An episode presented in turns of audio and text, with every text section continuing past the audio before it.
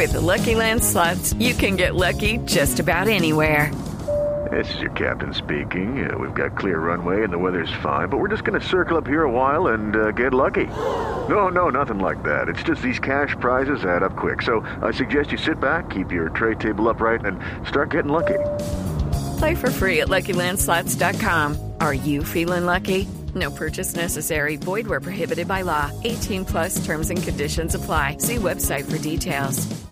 Pero hablando del, del Día del Idioma, y ya se nos acerca la Feria del Libro, ¿no? ¿Cuándo empieza la Feria del Libro, Ana Cristina? Sí, sí, sí, voy a ir a la Feria del Libro. ¿Pero cuándo arranca? Voy a ir a la Feria del Libro. La Feria del Libro arranca mm, el 20, hoy estamos a 23, el 26, es el, 26. El 26, el 26 empieza la, la Feria del Libro y pues obviamente ahí vamos a celebrar eh, la lengua y van a lanzarse muchísimos libros. Y uno de los libros que se va a lanzar, que seguramente vamos a tener múltiples autores hablando acá con nosotros, pero uno que nos llama la atención por cuenta de la época que estamos viviendo hoy, que veíamos cómo Carlos Fernando Galán se oficializaba su candidatura a la alcaldía de Bogotá, es un libro que trae consejos de poder y se llama de la siguiente manera el libro. 100 consejos de, de poder, un antimanual para vencer en la escena política. Porque ser político no es nada fácil y lanzarse a campaña es bastante duro. Y tiene que estar uno convencido de muchas cosas y de muchos sacrificios para decir, oiga, sí, me voy a lanzar. No, no es nada fácil tomar la decisión.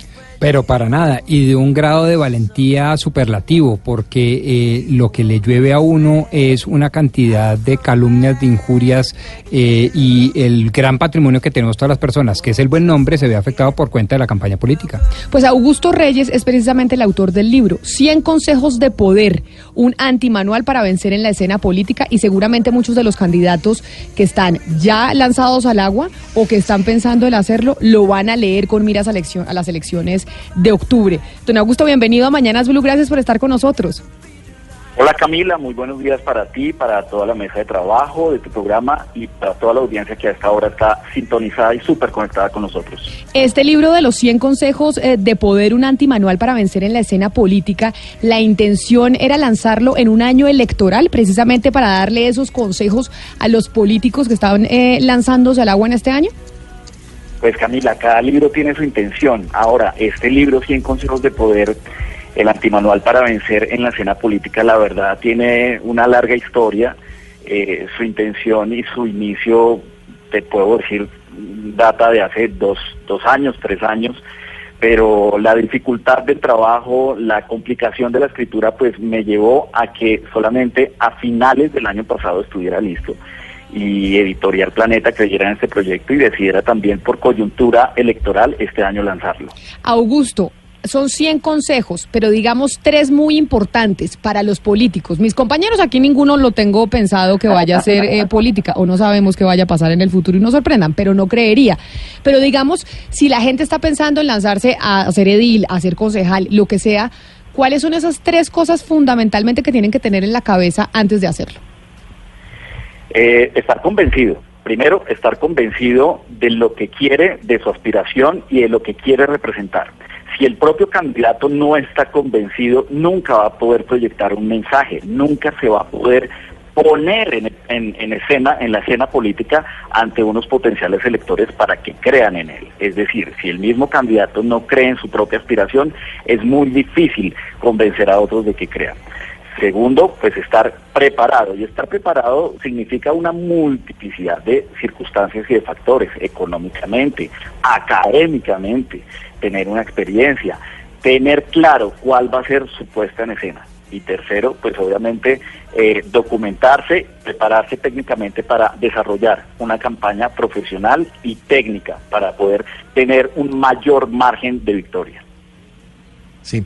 Augusto, los fenómenos políticos, bueno, algunos se están presentando recientemente en el mundo. Usted acaba de seguramente enterarse de lo que pasó en Ucrania. Fue elegido un humorista y lo que se cree es que es un voto, un voto protesta en contra del establecimiento, del sistema, de la política tradicional.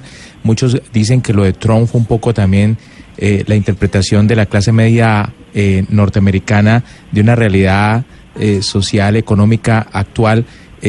¿Cómo un político tiene que interpretar ese sentir popular? En mi libro 100 consejos de poder hablo un poco a través de estos títulos, especialmente en el primer capítulo, consejos para ganar, y en el tercer capítulo, consejos para liderar, hablo un poco de esos fenómenos que obedecen a un cansancio del electorado, obedecen a un cansancio de la opinión pública con un establecimiento, con una tipicidad de la puesta en escena del poder. El poder mismo hoy está en jaque. Y los políticos, si no entienden que ellos mismos están contra las cuerdas y que se tienen que reinventar, se tienen que reponer, resignificarse en la escena política, pues están mandados a recoger. Por eso es que este tipo de fenómenos diferentes que presentan una alternancia a esa tipicidad del poder, pues tienen éxito, no solamente en, en términos de opinión pública, sino también en el sentido estricto de las elecciones. Augusto, como su libro es un antimanual para vencer en la escena político y habla de 100 consejos, dentro de ellos, por ejemplo, está, a mí se me ocurre decir, el hablar incluso bien del contrincante, el reconocerle aciertos al contrincante, el reconocerle virtudes eh, morales al contrincante.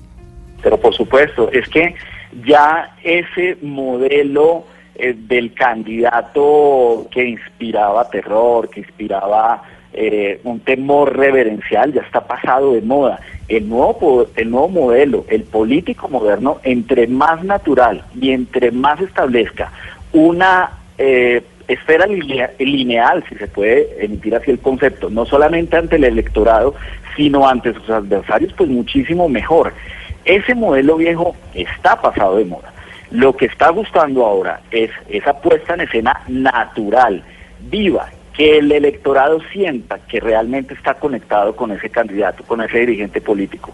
Y de ahí, dentro de eso, pues obviamente está eh, las buenas maneras con el adversario, con el contrincante. Estás en todo lo cierto. Don Augusto, nosotros conversamos aquí con Antonio Sola y le quiero hacer una pregunta que le hicimos al creador de presidentes, como se hace llamar en ese momento. Hoy en día, el candidato debe priorizar las redes sociales sobre los medios tradicionales? Ninguna herramienta es más importante que otra. Hay estrategas de campaña que tienen algunas preferencias por el contacto directo, otros tendrán algunas preferencias mayoritarias por la comunicación, pero el marketing político y la industria de la consultoría política moderna es una gran caja de herramientas y tú vas sacando la herramienta que necesitas para el momento, para el personaje, para la campaña, para el timing mismo de la campaña. Entonces, nada es más importante que, que ninguna herramienta es más importante que otra. Cada una juega un rol en el transcurso de la campaña. Las redes sociales obviamente son canales tan importantes que han puesto a la opinión pública a consumir información de una manera diferente. Pero decir hoy que una campaña política gana o pierda por el mal uso o el bien o el buen uso de una red social, pues realmente creo que es, eh, es falso. Señor Reyes, en el libro eh, Mujeres y Poder de Mary Beard, ella pues habla de, cómo se ejerce el poder, las mujeres que llegan a la política, cómo ejercen el poder. Si se trata de mujeres y sus formas de llegar y asumir el poder, eh, ¿cuáles eh, son esas diferencias o, o esas estrategias que a usted le parecerían aconsejables? Mira, lo fundamental para las líderes que quieren ser candidatas, que quieren gobernar, es alejarse del modelo masculino generalmente en, virtud de esa línea machista que tenemos, especialmente los pueblos latinoamericanos, pues eh, nos encontramos frente a unas candidatas que quieren replicar los modelos masculinos, para nada. en mi libro 100 consejos de poder, en uno de los títulos hablo precisamente de eso, de cómo la mujer se debe poner en escena política, cómo su sexto sentido es un plus por encima de los candidatos hombres como cuando una mujer entra en campaña o ejerce el gobierno, el adversario hombre tiene grandes problemas y sí que los tiene. Y de alguna manera eso se ha visto reflejado ah, en el transcurso de los últimos años eh, con nombres importantes en Estados Unidos y en Latinoamérica, en Centroamérica, con líderes que han sabido gobernar, que han sabido hacer una buena campaña y que se han puesto en escena política de la mejor manera. Augusto, ¿cuáles son, para cerrar, esas cosas que no debe hacer jamás un candidato o una persona que entra en política? ¿Cuál es ese error que no se puede cometer? Confiarse, Camila. Eh, a lo largo o fruto de todos estos años de experiencia, uno concluye que una campaña no la gana quien mejor hace las cosas, sino quien menos errores comete. Tú aciertas en una campaña y te acercas a la victoria unos pasos, pero cometes un error y te alejas muchísimo de ese objetivo de victoria. Confiarse, creer que todo lo tienes bajo control. Generalmente los candidatos que han confiado en sus maquinarias, que han confiado en su puesta en escena, que han confiado en su experiencia, que se han sobredimensionado en su confianza, son los que hemos visto derrotados e inclusive humillados en las urnas.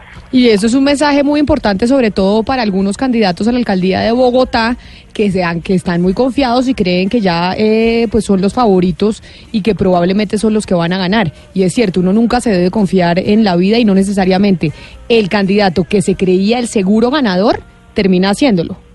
Candidatos y candidatas. Candidatos y candidatas, eso es correcto. Don Augusto, ¿cuándo se lanza el libro en la feria?